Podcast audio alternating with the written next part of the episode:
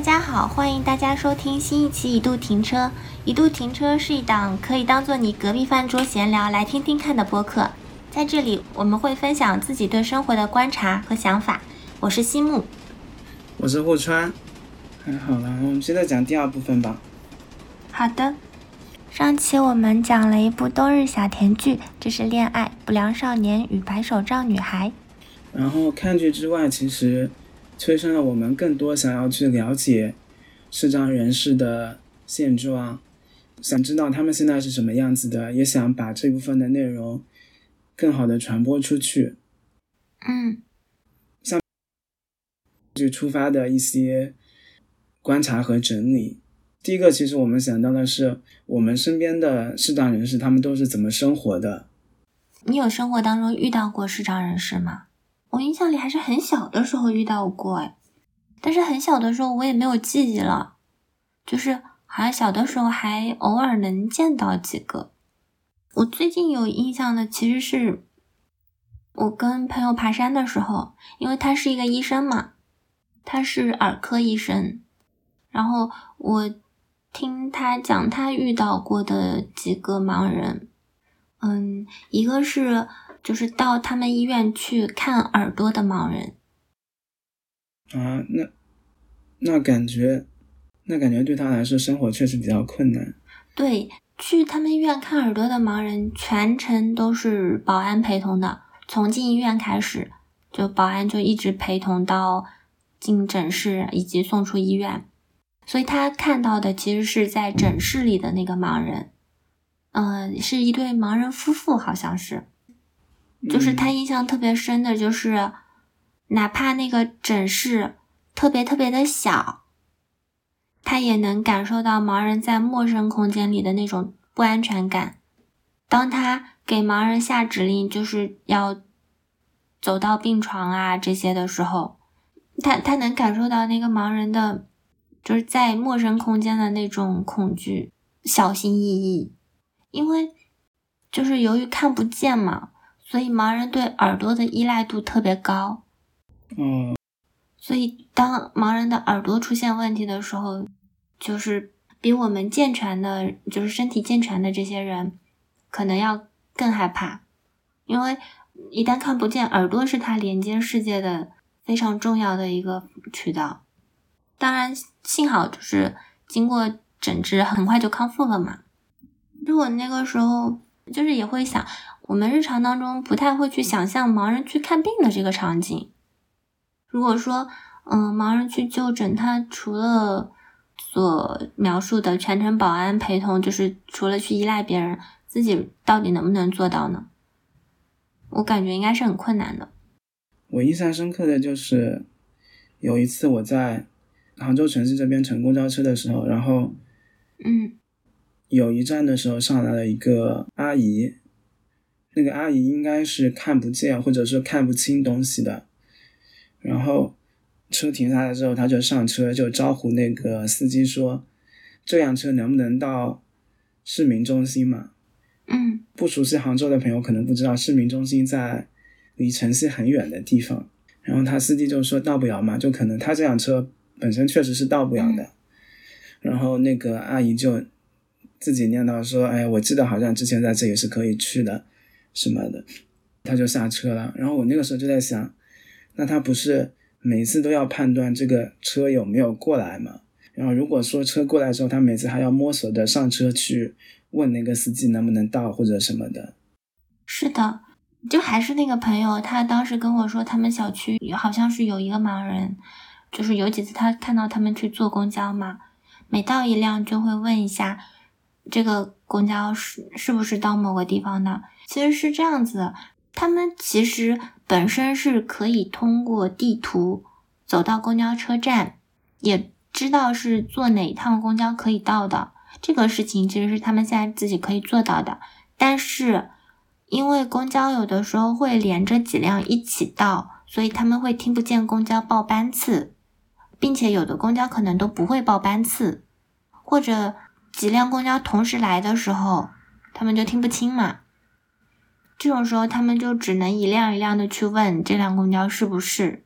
嗯，我记得我在听另外一个播客，就是有一个盲人他在描述自己的出行的时候，也说到了这个问题，就是他们其实坐公交的方便程度远不如坐地铁。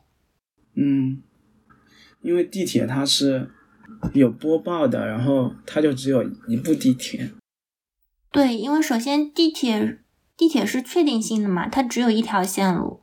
嗯，并且因为公交车站其实一般是没有人可以帮助他们的，除了在这个公交车站等车的那些乘客，但乘客有可能会先走嘛。嗯，但是地铁是有工作人员的，所以就会感觉视障人群他们的出行非常的不便利，可能也会导致我们看不见那么多的视障人群。嗯，对，就像刚才讲的，其实。每八十个人里面就会有一个视障人士，但是现在我们走到街上，可能就更难看见那些视障人群。嗯，然后朋友了解到他们小区的那两个盲人，他们应该呃就是做按摩的。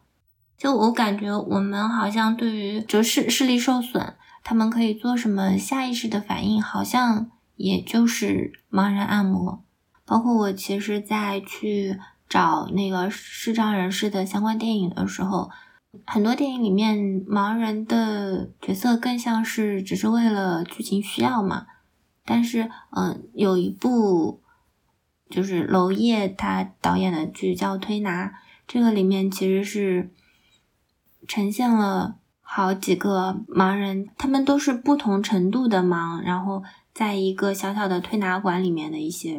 我觉得整个电影更多的其实是呈现，呃，盲人他也会有各种各样的不同的需要，但是我我很难说从这部剧去讨论盲人的职业。整个电影它的片名就是推拿嘛，以及说好像当黄轩演的那个叫小马，他不是一开始就是忙的，他是后天忙的，忙了之后。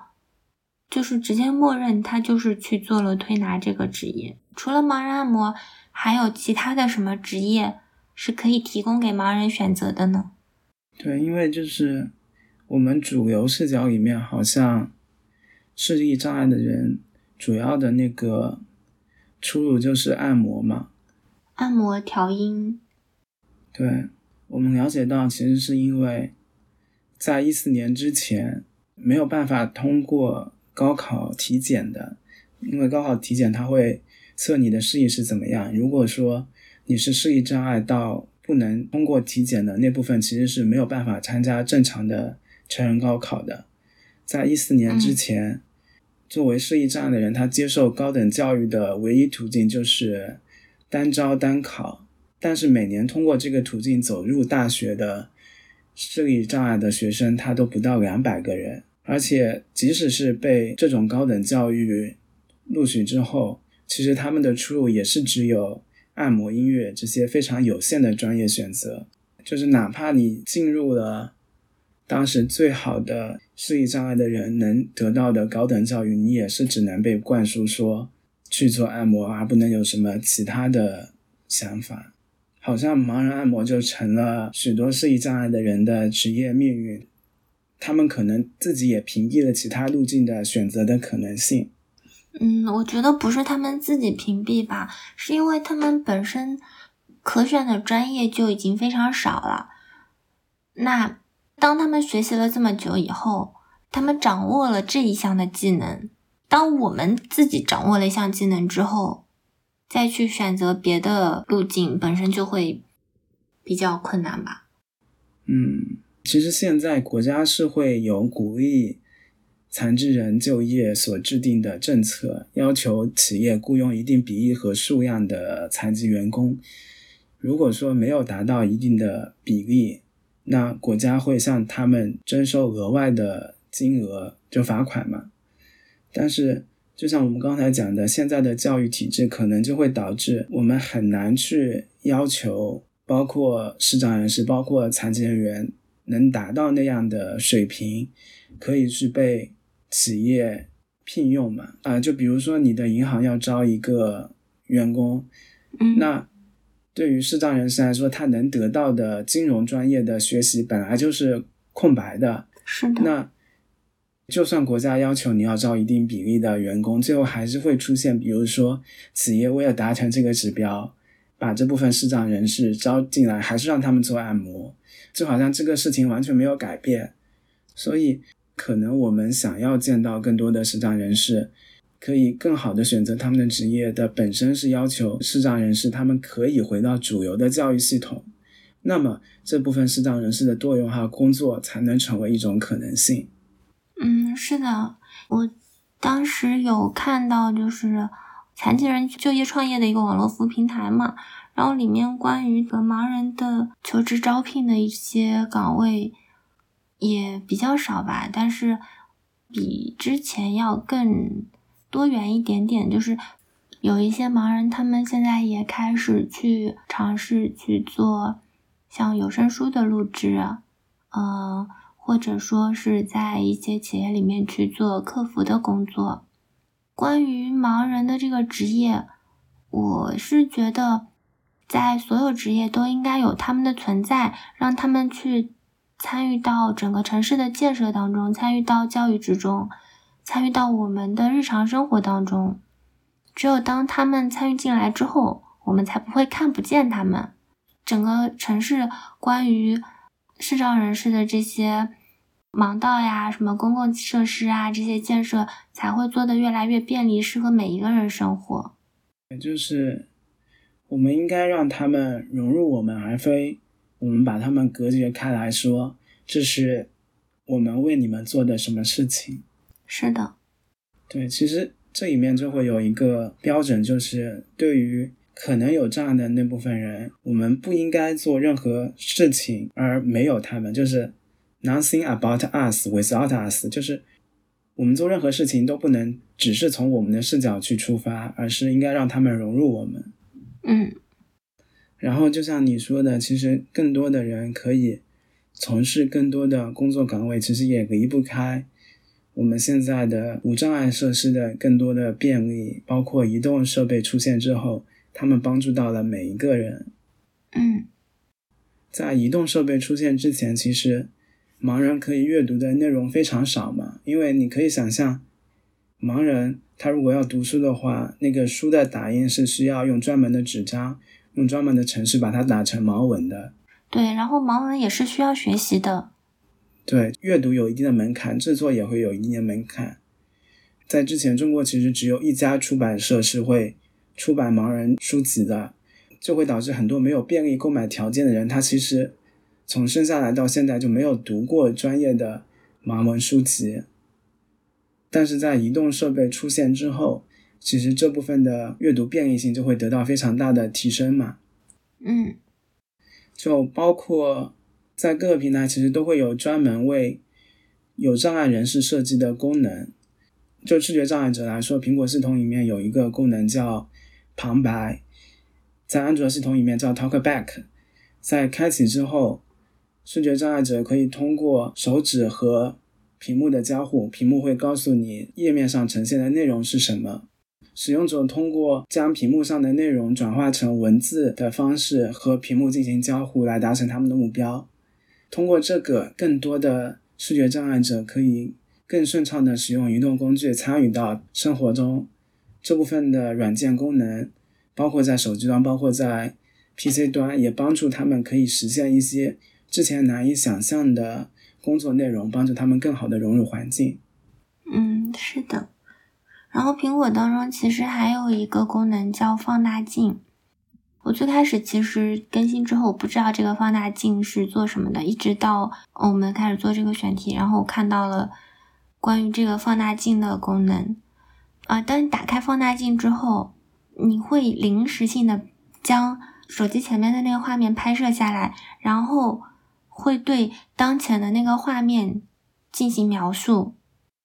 嗯，我觉得它就一定程度上的像是盲人的一双随时可以给你讲解的眼睛吧。其实我也打开旁白和放大镜体验一下。嗯。我就会感受到，就是视障人士他们在用手机的体验是什么样子的。比如说，我们要打开首页的一个微信 app，我们就会打开屏幕一看，微信在哪个位置，我们用手指点一下，我们就打开了。嗯但是实际如果说对于视障人士，他用手指先要去扫一遍屏幕上到底有哪些软件，然后他点开那个 app，嗯然后如果他要看朋友圈的话，他滑到发现那个按钮的时候，那个旁白就会提示说发现有新消息。这个新消息就是我们肉眼能看见那个红点嘛，嗯然后他点进那个发现里面，然后再点进朋友圈里面，我们可能正常要刷朋友圈，我们一个手指上下翻飞嘛，对吧？嗯哗啦哗啦一片就看完了。但对于视障人士来说，他非常困难。旁白会告诉他现在是在第几行，一共有几行。嗯对于一个人发的朋友圈，你把手指放上去，然后旁白会朗读说这个人是谁，什么时候发的，文字是什么样子。对，他会对图片进行描述吗？不会，他就会说这里有一张图片，在微信里面是这个样子。如果说你要进行评论的话，你又要手指移到那个好像好像我们视觉非常清晰，但是你如果闭着眼睛，我觉得是，除非你习惯了，你很难知道那个我们视觉里面那个三个点在哪里。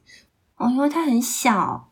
对，然后你要等旁白念出来说评论，然后你要又要点两下确认进评论，再开始打字，我就会觉得真的好难啊。但是我看那些实际在用的视觉障碍的人，他们听旁白的速度是非常快的，就哪怕读微信，微信都是非常快的样子。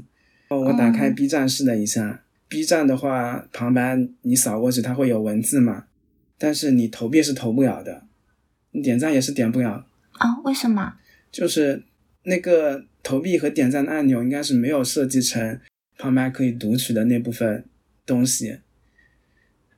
旁白就是在你自带的那个软件生态里面可能用的还不错，但是在第三方就非常依赖第三方用户的设计嘛。我记忆中旁白印象有一个很深刻的，就是我如果在旁白的情况下打开相机，我讲的都是 iPhone 的场景，就是切换到前置相机，他一开始会说我这个人在画面的上下还是左右，嗯。过一会儿之后他识别出来我就是我，他就会直接说互穿，而不会说人在什么的地方。我就在想，如果说我在系统里面设置了更多的人，有更多人的脸谱，比如说西木和户川，他在画面里他会做西木和户川，我觉得这个可能是我触动我的点。我也用了一下放大器嘛，但是嗯放大器其实有一个比较大的问题，就是它延迟比较高。啊，是的。当然，我的使用环境比较恶劣，我是直接拿它扫 B 站的弹幕的，就会出现说，我我把放大器移开之后，它还是一直在读 B 站的弹幕，体验大概就是这个样子。嗯，我其实就是非常简单的体验了一会儿，然后可能是因为不熟练，所以我觉得啊，好难用啊，已经难用到我想要把手机扔掉的那种程度了。但是其实我当时在体验完了之后，我就有一种想象嘛，就是在如果是旁白加上放大镜的这个功能，它是不是再进一步的优化，就可以拿来做电影画面的这个识别？也就是说，它可以再进一步去做口述影像。但是这个实际是否可实现，我并不是特别确定嘛。但是我就是觉得，从技术上来说，应该是可行的嘛。对，然后实际实现过程中，因为新的 iPhone 都会有激光雷达嘛，所以其实你识别场景的同时，也可以告诉你身边有哪些事物向你靠近。然后如果说它靠得越近，它的就就会越震动。是的，所以我就又想到了，就是现在被炒得比较火热的元宇宙，未来的就是 AR 加 VR 的这个世界，那它是不是就可以实现，即使视障朋友他看不见，可以告诉他识别到他面前可能有什么，告诉他可以避开障碍物这些。对，但这实际也是需要更多人的努力嘛。嗯就像我现在我在 B 站上投个币都会出现非常大的困难。对，在现在就是当元宇宙炒得火热的时候，然后我们更多的想象似乎是元宇宙里面的各种各样的画面，然后我们可以体验一个跟现实世界完全不一样的世界。但是我们所有的想象其实都是有画面的，但是我们很少去能想象到，呃，对于视障人士他们他们在元宇宙里面能获得什么。我我发现你很在意元宇宙呢。我不是在意元宇宙，我只是在意说，嗯，随着科技的变迁，我们是不是会丢下他们嘛？就是当我们对未来有进一步的想象的时候，他们对未来是不是也能有更美好的想象？嗯，那就首先是要大家正确认识到做这些事情到底是为了什么嘛？就像。在旁白里面，可能给视障朋友造成困扰的是，一个按钮设计师在设计的时候，他并不会告诉系统这个按钮是什么。比如说，这是一个确定按钮，这是一个付钱的按钮，他可能只会说这是一个按钮。对你只只要在系统里面写清楚这是什么按钮就可以了。嗯，但是很多人并没有这样的意识嘛，这会导致视障人士在使用的过程中其实体验非常糟糕。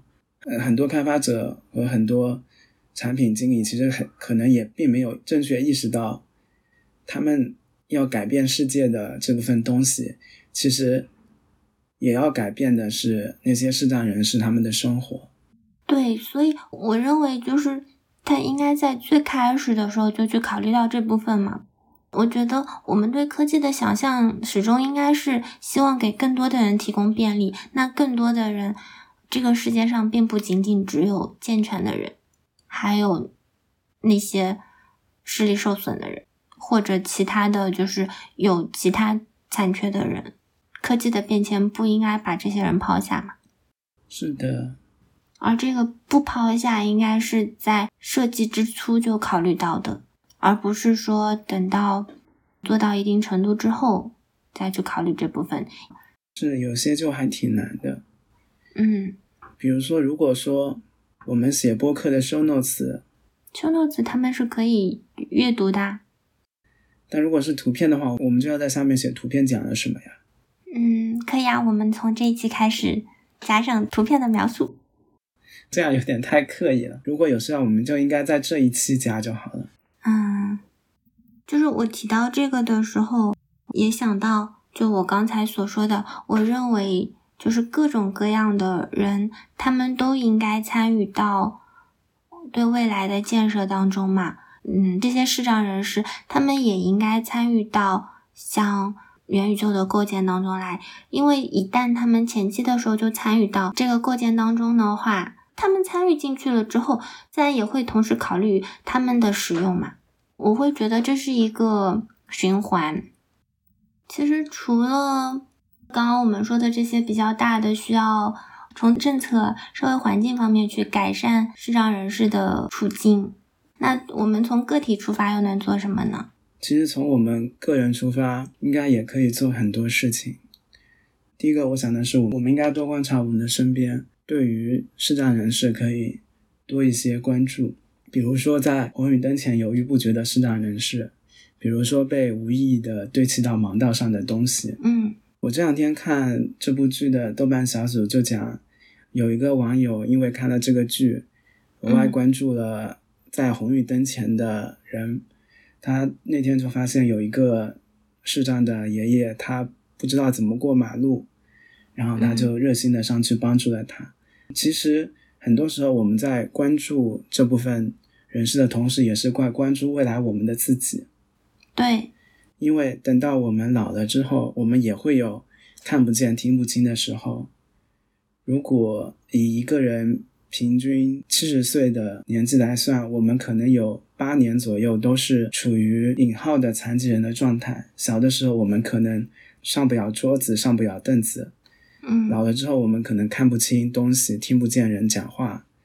所以，从我们自己出发，多去关注一些这些人，给他们创造更好的环境。也是在关注未来我们的自己，还有就是，其实我们在关注本期讲的视力障碍的朋友的同时，其实我们也要关注其他和视力障碍者一样有着其他无论生理还是心理不便的其他人。嗯，但是其实我们在关注他们的时候，我们不应该带着比如说同情的态度，不能带着说对方特别了不起的状态，因为无论是视力障碍的人，或者是其他的人，他们其实也是正常的人。他们是了不起的，但是其实他们可能并不需要被认为他们是了不起的，他们只是在做着他们所认为他们世界里面的事情，而这个世界和我们的世界也没有什么不一样。嗯，我印象很深刻的就是我在看相关的评测设备无障碍功能的视频的时候，有一个评测的内容就是手机能不能在无障碍的情况下正常的更换壁纸。嗯。那一般人可能会想，比如说是有障碍的人，他为什么会有设置壁纸的需要？但其实对于是有障碍的人，他设置壁纸一样是有需要的。他们可能是需要把手机壁纸设置成自己的家人，设置成自己所想要看见的人，所以他们也是正常的人，他们和我们也有一样的世界，一样的想要的东西。嗯，是的。最后就是像你说的一样。我们是和他们应该是处在同样一个环境里面，我们应该有着同样的，无论是受教育还是参与的机会。那有了这样同样平等的机会之后，对于视力有障碍或者说其他有不便的人，他们才有了超越的可能。对他们来说，他们其实并不需要说和正常人一样，他们也是正常人，他们也有着。超越和做得更好的需要，有了平等的机会，才能给他们给我们一个正常超越的可能。嗯，其实我认为我们关于所有的和我们不一样的人，总是有很多好奇。但是对于像视障人士啊这些身体上有一些缺陷的人，我们如果直接问他们，又很怕冒犯到别人。但实际。关于生活当中很多的问题的话，在互联网如此发达的今天，我认为我们是可以主动查询到文字、影音资料的。但我们不知道的那些，如果真的碰到了跟我们不一样的人，我们把他们当成我们的朋友一样去关心、去了解就好了。就像女孩子不懂男孩子，就像孩子不懂父母一样，每个人都是不一样的。我们虽然不能理解他们的世界，但是只需要记住，他们跟我们一样都是人，都有一样的需要，希望被关心、被理解，不是被围观，所以也不用刻意给予过多的关怀。嗯，这里其实我想要说的，嗯，大家虽然说可以通过闭上眼睛自己去体验盲人的这种生活状态，但是。嗯，这种状态是非常短暂，并且就是不太安全，还会造成我们对盲人生活的一些误解。就像我们去体验手机上的一些功能呀什么的时候，因为我们并不是一直处于这种看不见的状态，就是可能会加深我们对他们的一些刻板印象。他们就会认为他们做不到什么，或者说他们做到什么非常非常的困难。但是其实，真实的视障人士至少是会在家人朋友的陪同下，先去熟悉自己所在的环境，然后掌握一定的基础生活技能的。就像我们在出生的时候，也是慢慢的掌握一项生存的技能的。如果真的想体验的话，我觉得可以先试着蒙上那种很厚很厚的塑料袋，或者说，呃，有一些。近视度数特别深的，就把眼镜摘掉，就从视力障碍这一点开始感受。这里我想推荐个活动，就是，呃，有个黑暗旅程的体验，可能在专业人士的帮助下，可以帮助我们更安全也更全面的了解视障人士面对的真实的生活。这个活动在上海、成都和深圳都有。网址我们会在 show notes 放出来，在当地感兴趣的朋友可以去了解一下。嗯，除了西木说到的黑暗中对话，其实我们也想在这里推荐一些播客和一些影视剧内容，包括《盲人摸象》，盲人摸象是一档由视障者发起的沙龙谈话类播客，每周更新，旨在为普通人理解世界提供多一个维度。包括《以身之远》，《以身之远》是一档为视障者准备的播客节目。我们以谈话的形式分享视障小伙伴的生活、学习和工作经验，也希望通过这个平台打破隔阂，让更多的人了解视力障碍者的真实的日常。以上两个播客可以在各个播客平台搜索到，然后也希望大家多多支持他们。通过这个选题，我们也发现了很多专注于视障人士使用智能手机的 UP 主，他们制作了许多关注于无障碍使用的视频。包括皇家评测、小白测评、Tesla 这部分的视频链接，我们也会放在 show notes 里面。最后，我想以电视剧当中的一句话来结束今天的节目。这句话是：“属于你的奇迹，不要浪费掉啊！”虽然这句话在剧中是在讲可以和喜欢的人心意相通，这是一种奇迹，但是我想要说的是，作为一个四肢健全、无感接通的人。本身已经是一种奇迹了，不要浪费掉啊！嗯，那本期节目就录到这里。听众朋友，如果有意见或建议，可以给我们评论，也可以给我们发邮件。我们的邮箱是一路停车 at gmail 点 com。如果觉得我们做的不错，请给我们多多点赞，或者在苹果播客给我们点个五星好评。谢谢大家的收听，拜拜，拜拜。